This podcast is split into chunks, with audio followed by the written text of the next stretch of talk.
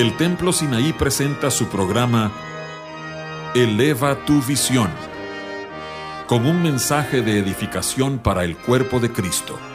Te invitamos a que nos acompañes los siguientes 60 minutos para escuchar la palabra de Dios y música que cambia la vida.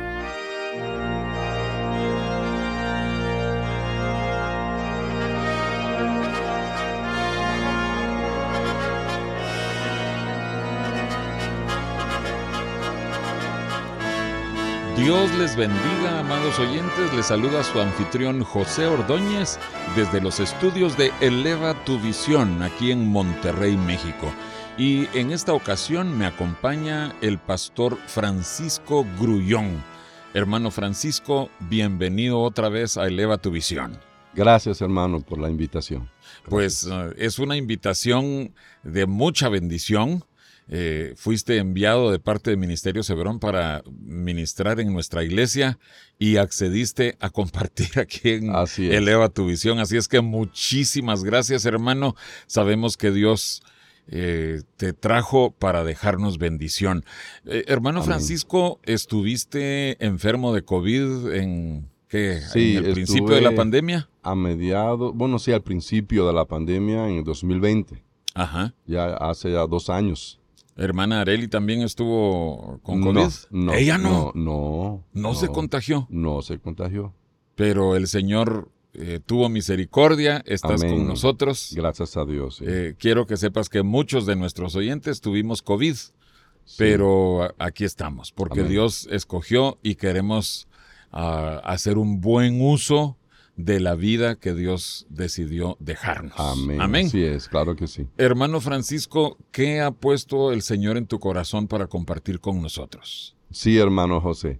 Siento y pienso que eh, el tema que para compartir siento enfocarlo hacia los hombres, a los varones Muy bien. en general. Eh, no solo por el Día del Padre que recién pasó, ¿verdad? No, no, claro que no. Ajá. Es algo que cada varón debe tener eh, en su mente, en su corazón. Muy bien. Del tema que vamos a tratar. Eh, varones casados, solteros, en general. Ah, en general, casados y solteros. Muy bien. Sí. niños también. Bueno, si pudieras. Eh, que están formándose para llegar a alcanzar esto que vas a describir. Claro que sí. Pues hermano, adelante, comparte con nosotros lo que el Señor te ha puesto. Amén. Gracias, hermano José. Em, quiero compartirles algo que siento que mi corazón es de mucha necesidad y de bendición para cada uno de nosotros, los varones y como varones al fin, como hombres, enfrentamos desafíos, muchos retos, o sea, eh, enfrentamos situaciones difíciles cada día o muy frecuente y hasta situaciones peligrosas y aún más enfrentamos problemas cuando uno de varón se propone asumir el rol que nos corresponde y así poder atender al llamado de Dios. Amén. Eh, al decir el rol que nos corresponde, es obvio que en cada sociedad, en cada cultura, hay roles que se le asignan eh, a los hombres, a las mujeres, a los ancianos, a los jóvenes, a los niños. Pero en el caso nuestro, no es solo un asunto cultural sino que bíblicamente Dios nos ha hablado acerca de qué es lo que nos corresponde como hombres, como mujeres. Así es. O sea, es un asunto que Dios mismo está instruyéndonos. Es correcto, independientemente de la cultura. Ajá. En cada sociedad del mundo, Amén. el varón juega un papel importantísimo. Amén. Y por eso he puesto al tema desafíos del varón. Desafíos del varón. Así es.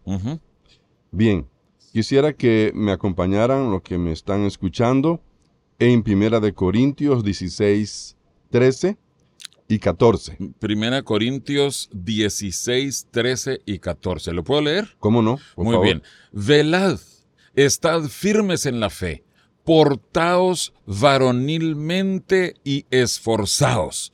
Todas vuestras cosas sean hechas con amor. Amén.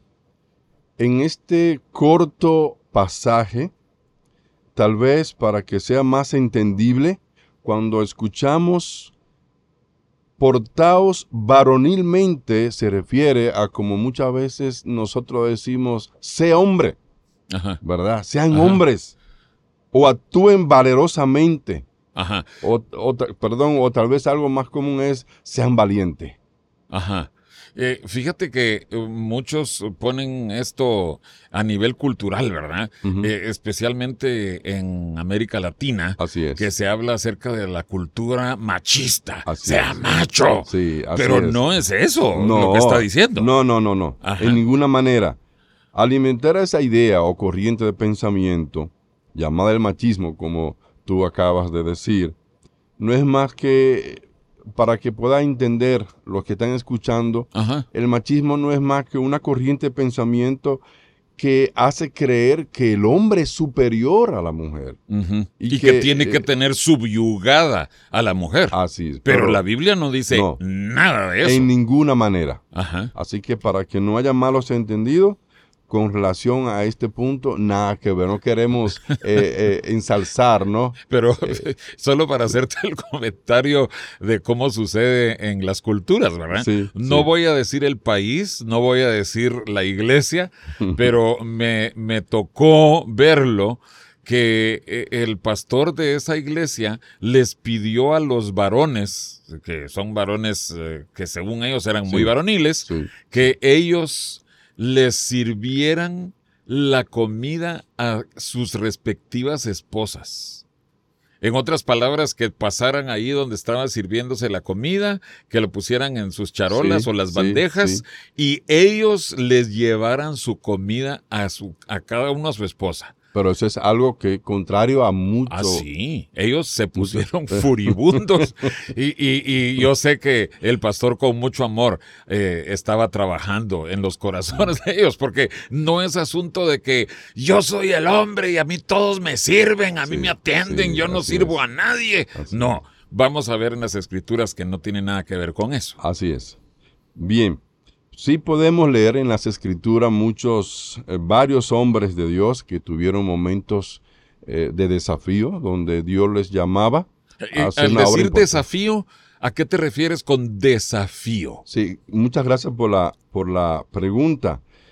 Desafío muchas veces entendemos como algo que se relaciona con, con una pelea, con una batalla. Y sí, ciertamente tiene que ver con eso.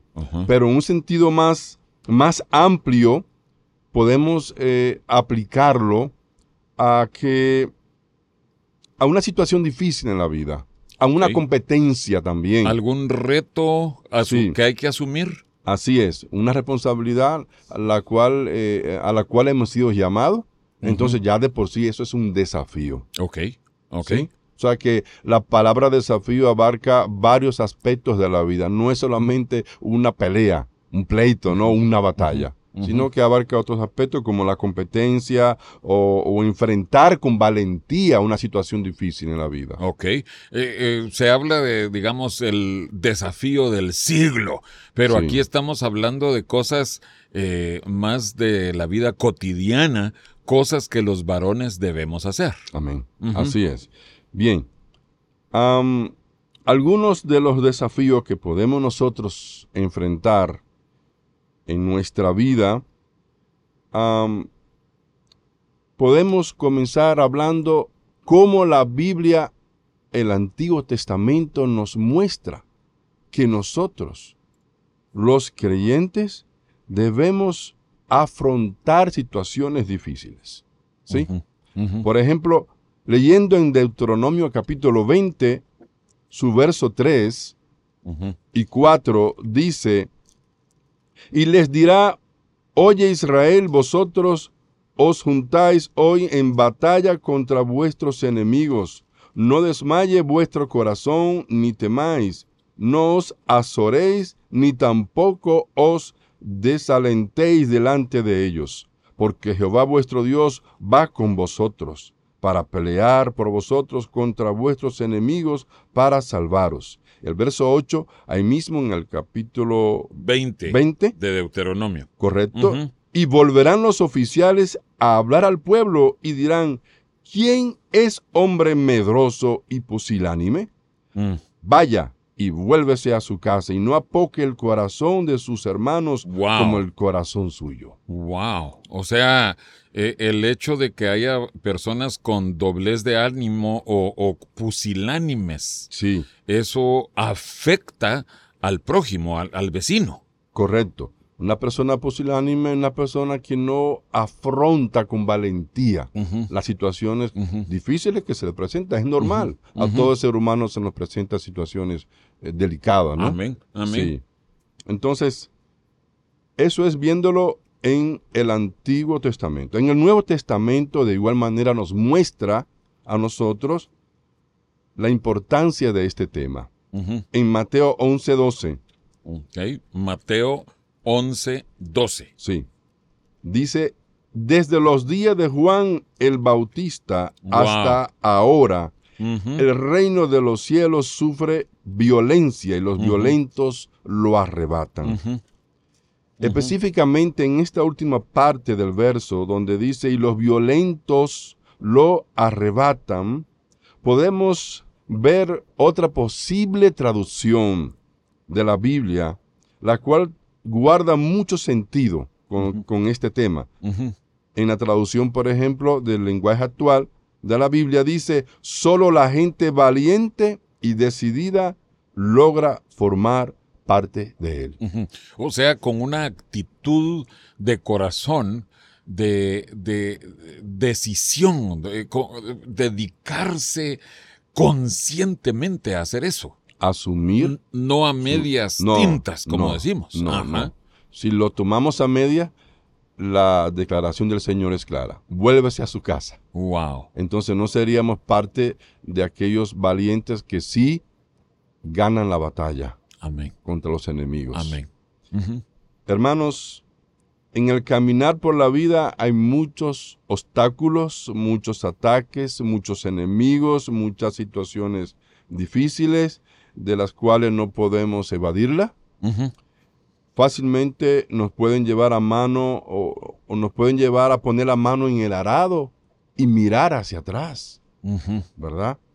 Pero que Dios nos ayude a ser de aquellos que no retroceden para perdición. Amén. Sino de los que tienen fe para preservación del alma. Y esto no se trata, hermanos, de que sea una persona valiente, uno, ¿verdad? Dispuesto a todo.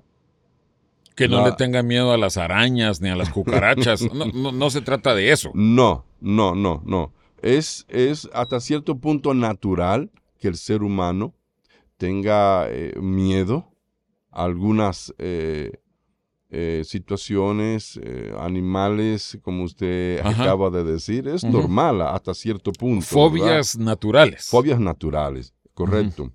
Pero lo principal aquí es que se trata de que el Espíritu de Dios venga a nuestra vida. Amén, amén. Por ejemplo, en 2 de Timoteo 1.7, dice, porque no nos ha dado Dios espíritu de cobardía. Wow sino, de, poder, de amor, y, de, dominio, propio. Segunda Timoteo 1, 7. Ajá. Y veamos que dice amor.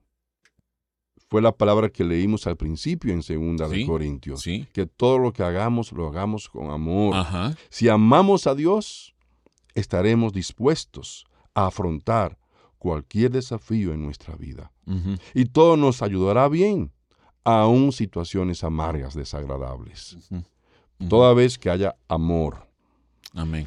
También en el Nuevo Testamento podemos seguir viendo la importancia de cómo Dios enfoca este tema en Apocalipsis 21, su verso 8. Al mero, mero final de la Biblia. Sí. Apocalipsis 21, 8 nos dice, pero los cobardes e incrédulos, los abominables y homicidas, los fornicarios y hechiceros, los idólatras y todos los mentirosos tendrán su parte en el lago que arde con fuego y azufre, que es la muerte segunda. Lo, primero que menciona, los cobardes. Los cobardes. Eh, solo quiero hacer un pequeño paréntesis. Eh, lo segundo que menciona, los incrédulos. Y el pastor Grullón compartió el primer mensaje de, de, esta visita actual acerca de los incrédulos, de los que le ponen límites a Dios. Y aquí dice que esos incrédulos tendrán su parte en el lago de fuego. ¡Wow! Así es. Entonces, ¿qué debemos hacer nosotros? Mm. Debemos pensar si caminamos o no con Dios. Oh, Señor. Los cobardes no van a entrar. Entonces, la Biblia hace claro los desafíos que tenemos.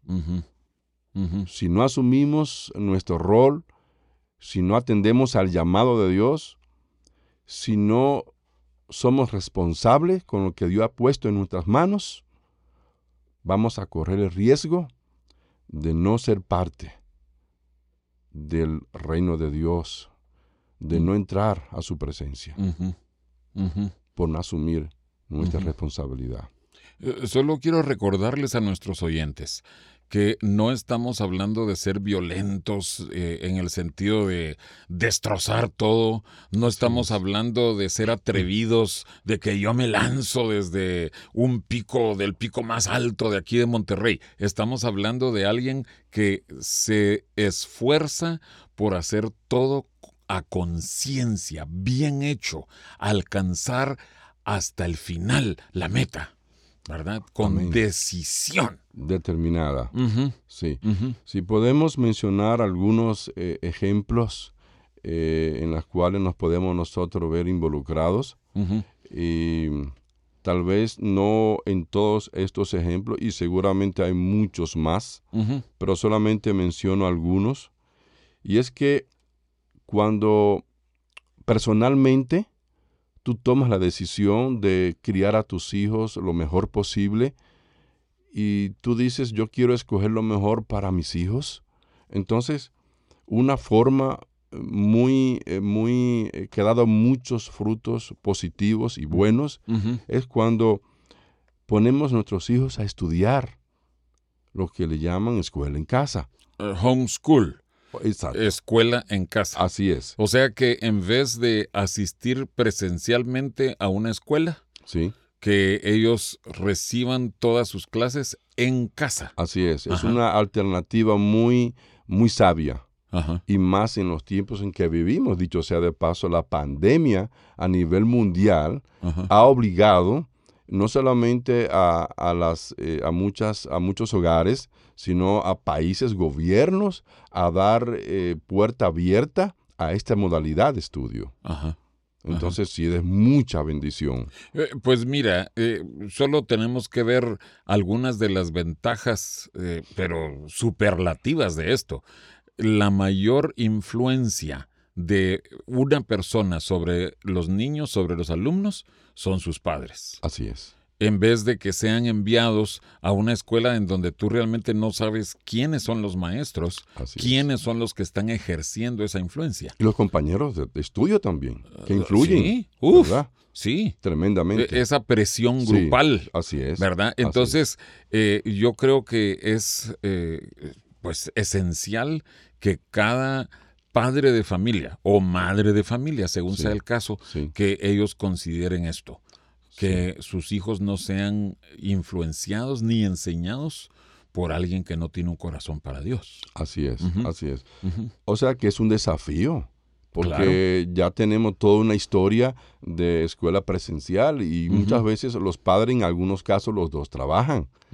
Entonces, eso muchas veces, no siempre, pero muchas veces implica que uno de los dos, básicamente la madre, tenga que renunciar al trabajo secular para poder dedicarse a sus hijos. Entonces, tremendo desafío, hermano. y todo es eh, teniendo la visión de la eternidad. Amén. Nosotros queremos que nuestros hijos, nuestros descendientes, ellos sean guardados en su corazón para la eternidad. Así es. otro, otro desafío que es normal eh, es cuando uno dice, me voy a casar. una decisión tremenda. Para todos los solteros que nos oigan, eh, sepan que ese es el segundo desafío más grande de toda su vida. Sí, sí. Sin lugar a duda, porque es una decisión que va a afectar de por vida. Sí, sí. Entonces, Tremendo desafío. Hay que saber escoger. Vamos a regresar en un momento. Yo cuánto quisiera que existiera un himno eh, eh, que, diga ahorita en el corte que dijera, Señor, ¿con quién me he de casar? Para que los jóvenes lo estén meditando. Regresamos a Eleva tu visión en un momento. Sí, gracias. Para escuchar anteriores programas de Eleva tu visión, puedes buscarnos en el sitio de internet www.elevatuvision.com o búscanos en YouTube en el canal Eleva tu Visión.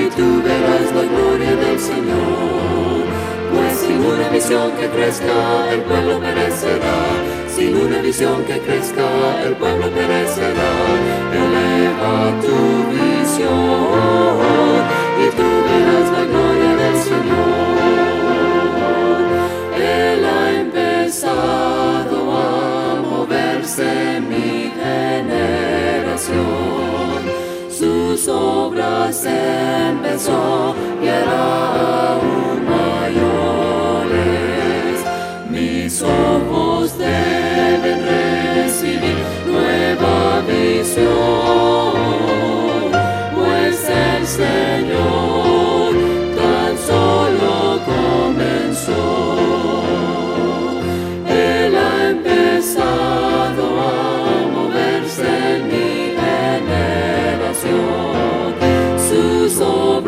say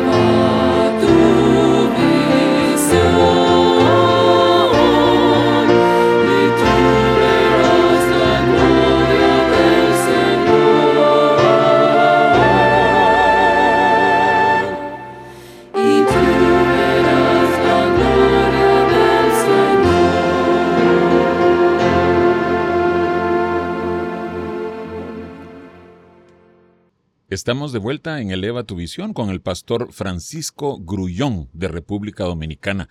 Hermano Francisco, nos venías explicando eh, algunos ejemplos de los desafíos que un varón tiene que asumir.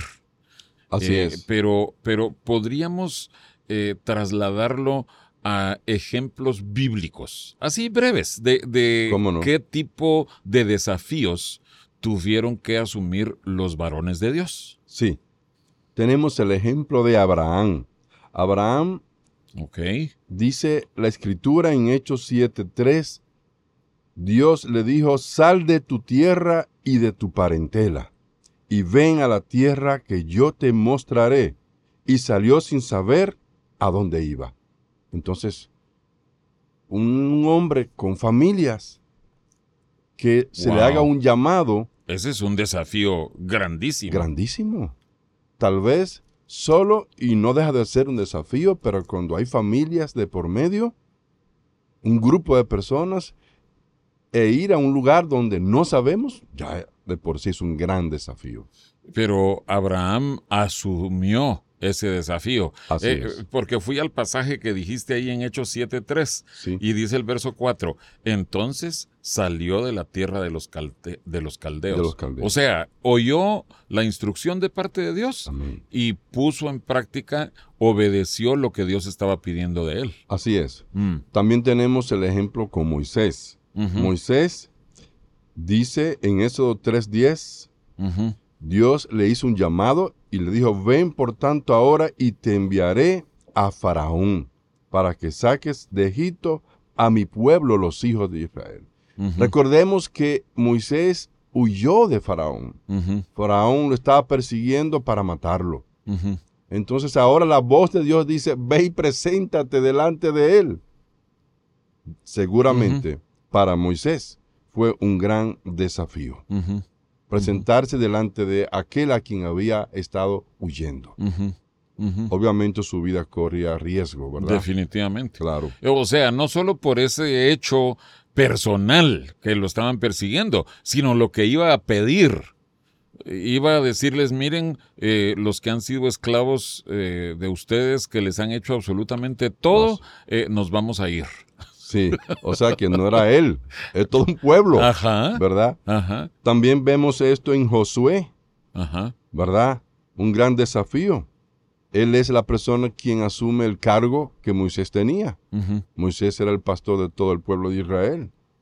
Y con razón Dios le dijo, esfuérzate y anímate, no temas, no te intimides, le dice el Señor a Josué. No seas pusilánime. Amén, así es. Sino tienes que arrebatar con violencia lo que estoy pidiendo que hagas. Pero violencia, ¿verdad? En, un sentido de, esforzarnos, ¿verdad? De afrontar eh, el, el, problema que tenemos por delante para seguir, para avanzar. También David es un evento en la historia muy conocido cuando enfrentó a Goliat. Goliat dice que desafió al pueblo, al ejército de Israel.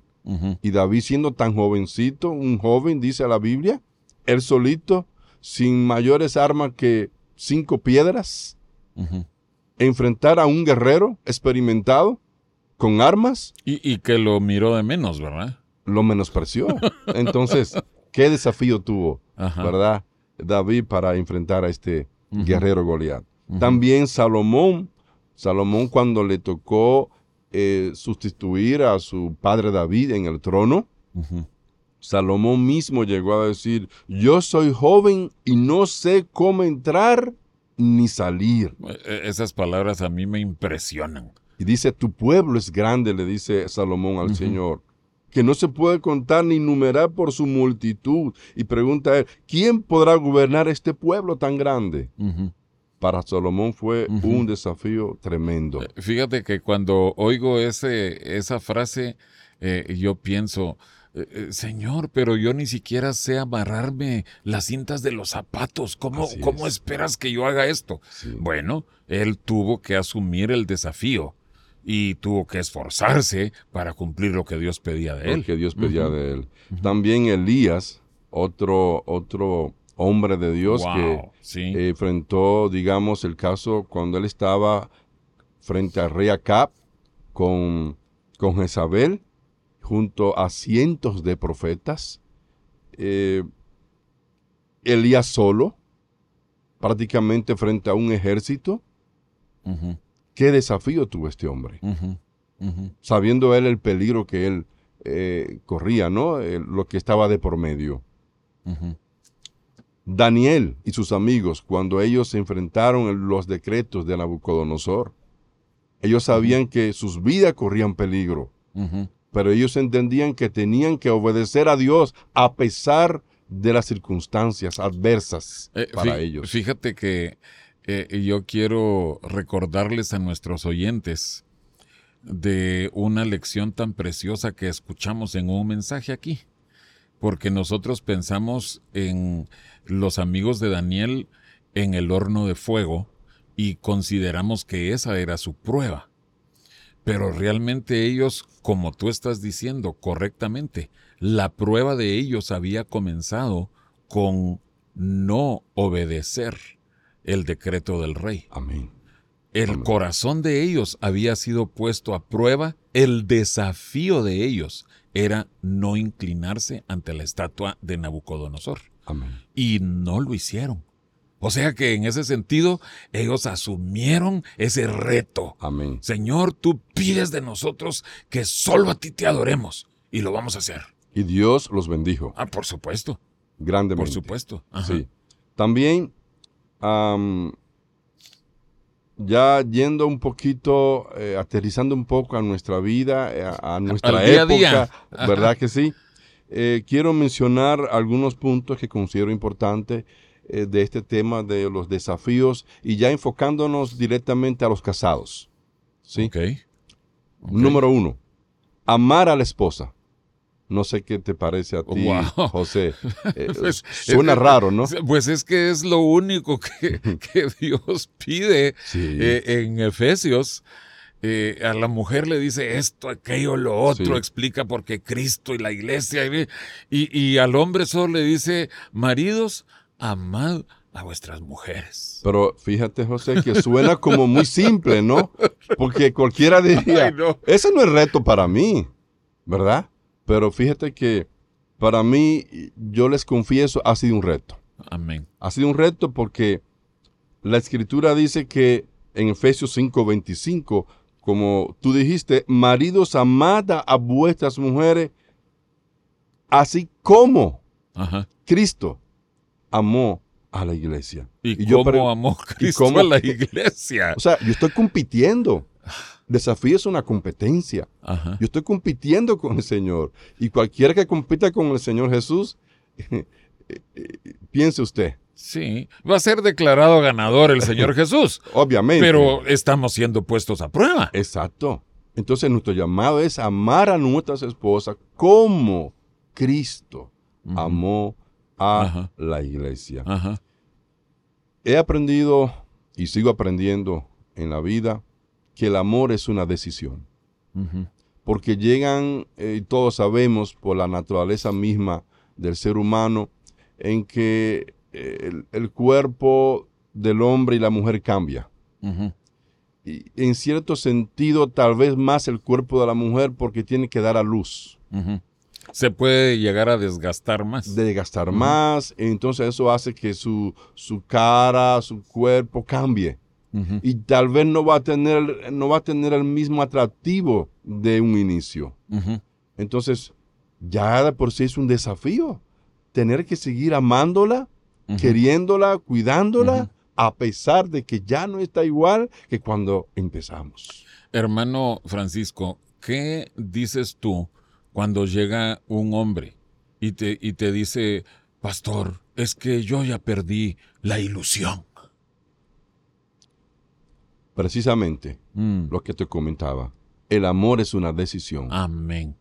No podemos basarnos, fundamentarnos en, la parte física solamente, aunque sí es un elemento que pudiéramos considerarlo. Sí. Pero no es lo principal aquí. El amor es una decisión. ¿Qué, ¿Qué, significa? Que independientemente lo que suceda después, debemos permanecer amándonos, queriéndonos. Amén. ¿Verdad? Eh, solo recordemos, hicimos votos delante de Dios, que nosotros íbamos a amar hasta el fin, hasta que la muerte nos separe. Y si nos basamos en el verso que leí en Efesios 5:25, que dice que Cristo, em, que el Señor Jesucristo eh, amó a la iglesia, la iglesia no es perfecta todavía. Y a pesar de, el Señor se entregó, se derramó, dio su vida siendo su iglesia así, él la amó. Amén. ¿Por qué digo esto? Porque si como varones pensamos que nuestras esposas tienen defectos, no importa. También nosotros tenemos defectos como seres humanos. Y hasta peores que nuestra esposa, y, por ejemplo. y a veces peores. Así es. Bien. Otro puntito que quiero... Siempre de los casados. De los casados, correcto. Que quiero enfatizar es que como varón o esposo eh, del hogar, la, cabeza de hogar, digamos, como la persona que tiene mayor eh, eh, responsabilidad ante Dios y ante la sociedad, la que, el que lleva la mayor carga, digamos, es ser un líder, un líder para nuestros hijos, ser un líder, okay. pero un ejemplo positivo, ¿verdad?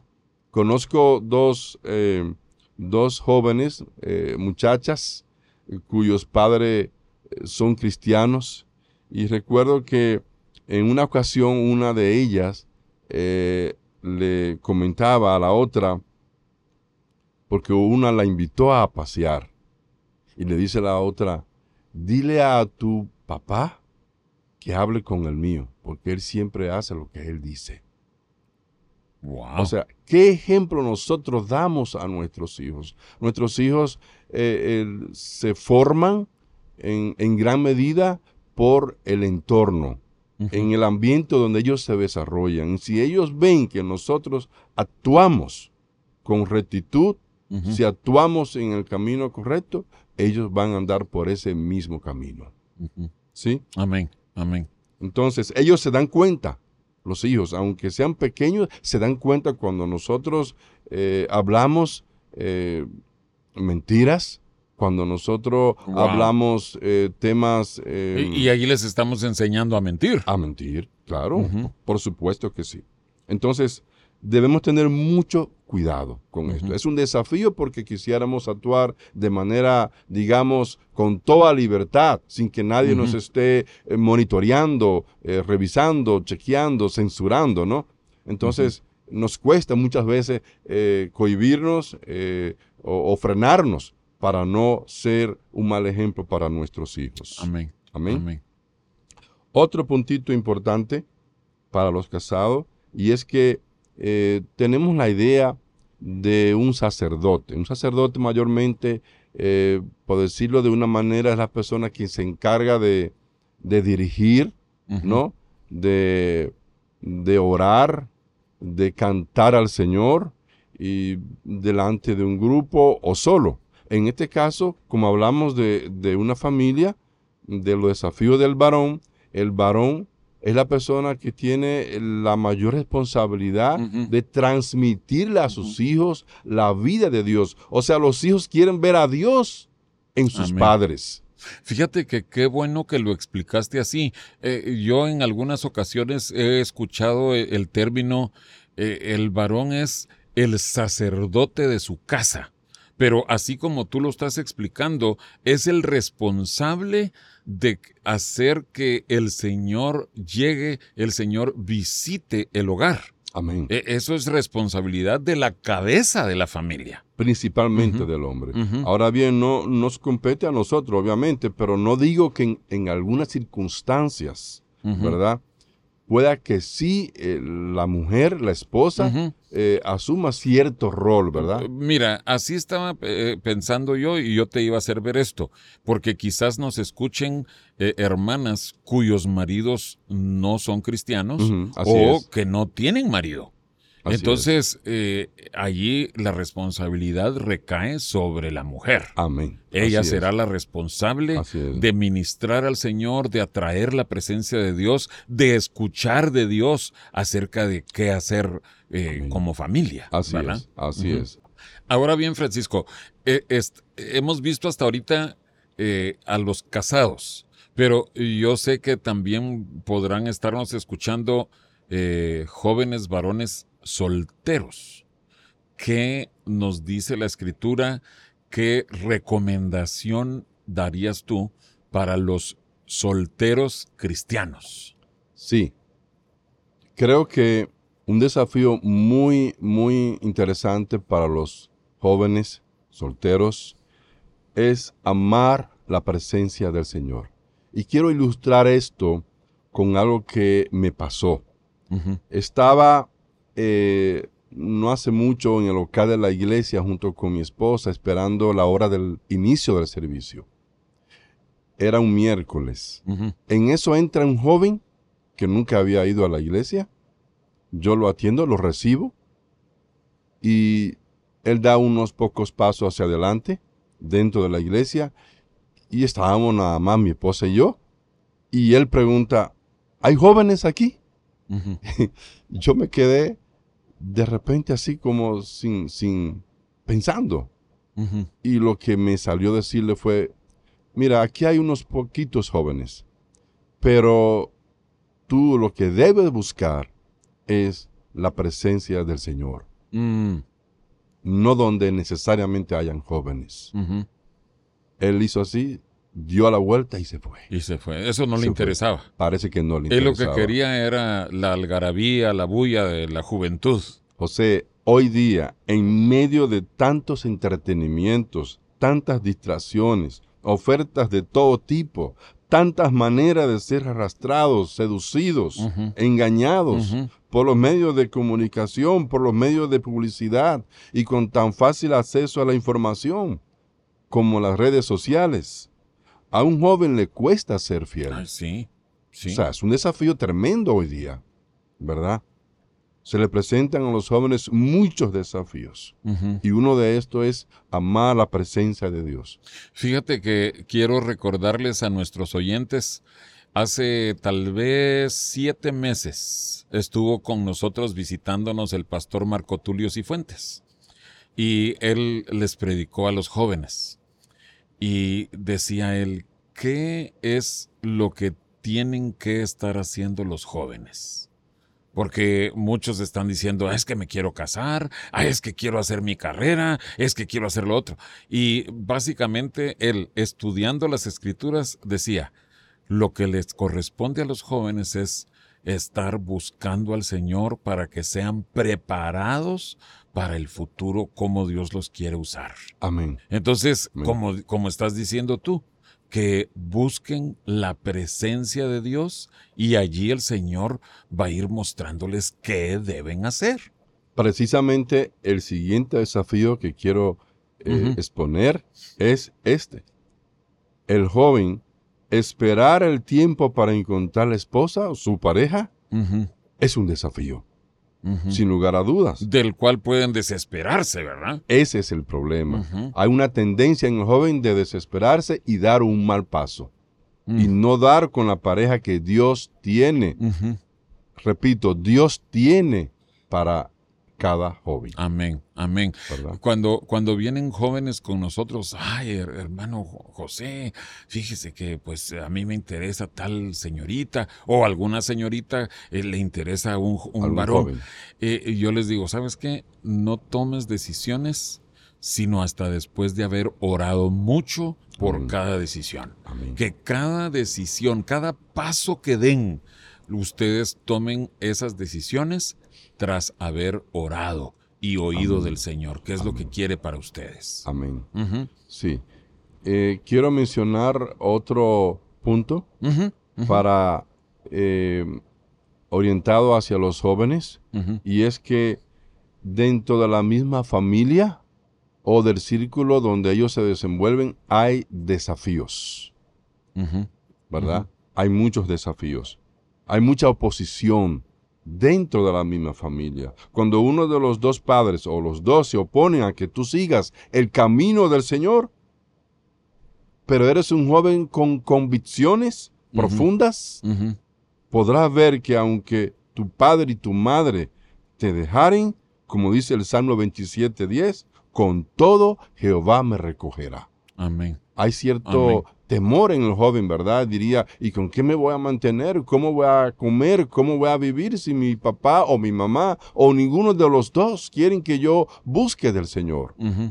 Entonces el joven está frente a un gran desafío. Amén. Y debe confiar en ese momento en Jehová. Fíjate que yo quiero llevar esto un paso más allá. Anoche precisamente hablábamos con un jovencito Y, lo que le decíamos es, aún entre los compañeros cristianos, hay jóvenes cristianos o que se llaman cristianos que no tienen una visión para asumir los desafíos, para usarle el concepto que estamos tratando ahora. Correcto, correcto. Ah, entonces, un joven que sí quiere consagrarse para Dios, él llega el momento donde ya no puede hacerse compañero de aquellos que no quieren acercarse más a Dios. Así es. Entonces, hasta podrían venir separaciones. No voy a decir yo peleas, yo no, yo no voy a decir, ah, ni les hables. No, pero concéntrate en primero asociarte con aquellos que tienen un corazón para Dios. Y si no quieren,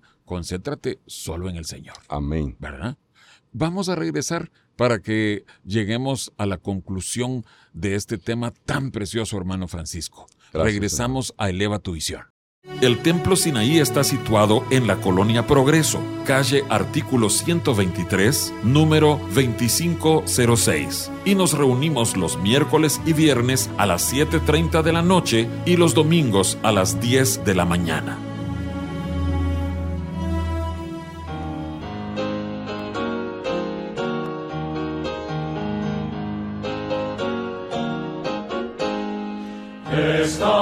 Por Cristo firmes,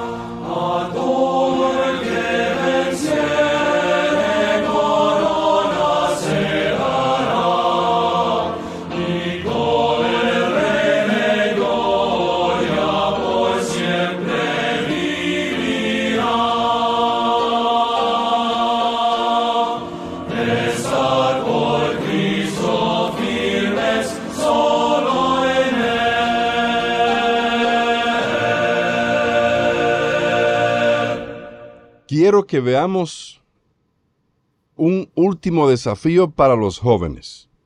Y de verdad que este es un desafío de los más grandes. Para los jóvenes es en verdad un desafío mantenerse limpio moralmente hablando. Wow. Sí. Ante el sexo opuesto es una situación eh, muy común, muy común y muy conocida la situación de los jóvenes eh, cuando están con el sexo opuesto. Y cuesta mucho hoy en, esta, en este tiempo que un joven pueda llegar limpio, moralmente hablando, al matrimonio. El apóstol Pablo instruye al joven Timoteo a huir, no darse de guapo, ¿no? De, de, macho, ¿verdad? No enfrentar el problema, no enfrentar la tentación. O sea, no coquetear con la tentación. Así es. Ajá. No se eh, puede. Creo que te estás refiriendo a 2 Timoteo 2.22. Correcto. Mira, dice, dice allí, huye también de las pasiones juveniles. Huye sí. de las pasiones juveniles. O sea, no, que, no podemos pensar, no, yo soy un hombre, yo puedo aguantar. No. Yo tengo dominio propio. nada que ver. El consejo apostólico y sabio es huye. Huye. Eh, fíjate que hace muchos años escuché yo a, un hombre, un ministro, ya está en la presencia del Señor. Él, eh, antes de ser cristiano, él había sido un profesional, un profesionista. Había tenido muchos compañeros y compañeras de trabajo. Y en eso él se convirtió. Él ya era casado, ya era un hombre con... Eh, cuando me lo contó, él ya tenía hasta nietos, ¿verdad? pero dice que ya siendo cristiano, él eh, entró a un edificio, a un elevador de un edificio, y en eso entró una mujer que él había conocido antes de ser cristiano. Y dice que la mujer le dijo, hola, fulano, eh, oí que eres cristiano. Ah, sí, eh, soy cristiano por la gracia de Dios. Pues qué bueno porque yo he venido para hacerte caer, le dijo. Este no era un joven ya, mm. pero él sabía que él tenía que huir de, ese, de esa trampa, de esa red, y inmediatamente pudo, se salió del elevador y corrió alejándose de esta mujer. O sea, huye de las pasiones una decisión muy sabia. ¿Ah, sí? Sí. Que es contraria a lo que muchos hoy piensan, mm. ¿verdad? Todo lo contrario. Pero gracias a Dios que hay hombres sabios. Amén. ¿Verdad? Amén. Quiero mencionar dos pasajes bíblicos. Uno es en Josué 1, su verso 9. Para mí Josué es un ejemplo excelente un hombre que asumió un desafío eh, enorme, ¿verdad? Dios mismo le dice en Josué 1.9, mira que te mando que te esfuerces y seas valiente, no temas ni desmayes, porque aquí está la clave. Jehová tu Dios estará, estará contigo donde quiera que vayas. Amén. Amén. Esa es la clave, hermanos, para cualquiera de nosotros como varones, que cuando nos toque asumir nuestra responsabilidad, nuestro rol en afrontar la situación difícil, contar con el Espíritu de Dios, con la ayuda de nuestro Dios. Amén. ¿Sí? Eh, eh, eh, quiero solo concluir con lo que el Señor Jesús dijo al final del libro de Mateo. Él les dice a sus discípulos en el último versículo de Mateo, dice, enseñándoles que guarden todas las cosas que os he mandado, y he aquí, yo estoy con vosotros todos los días hasta el fin del mundo. Amén. Amén. Es lo que Dios le dijo a Josué y es lo que Jesús les dijo a sus discípulos. Amén. Y creo que nos lo dice a nosotros también. Y de igual manera, por supuesto. Un varón que está dispuesto a enfrentar esos desafíos, el Señor le dice, estoy contigo hasta el fin del mundo. Amén. Gracias, hermano Francisco. Que Dios te use mucho. Gracias a Dios. Gracias.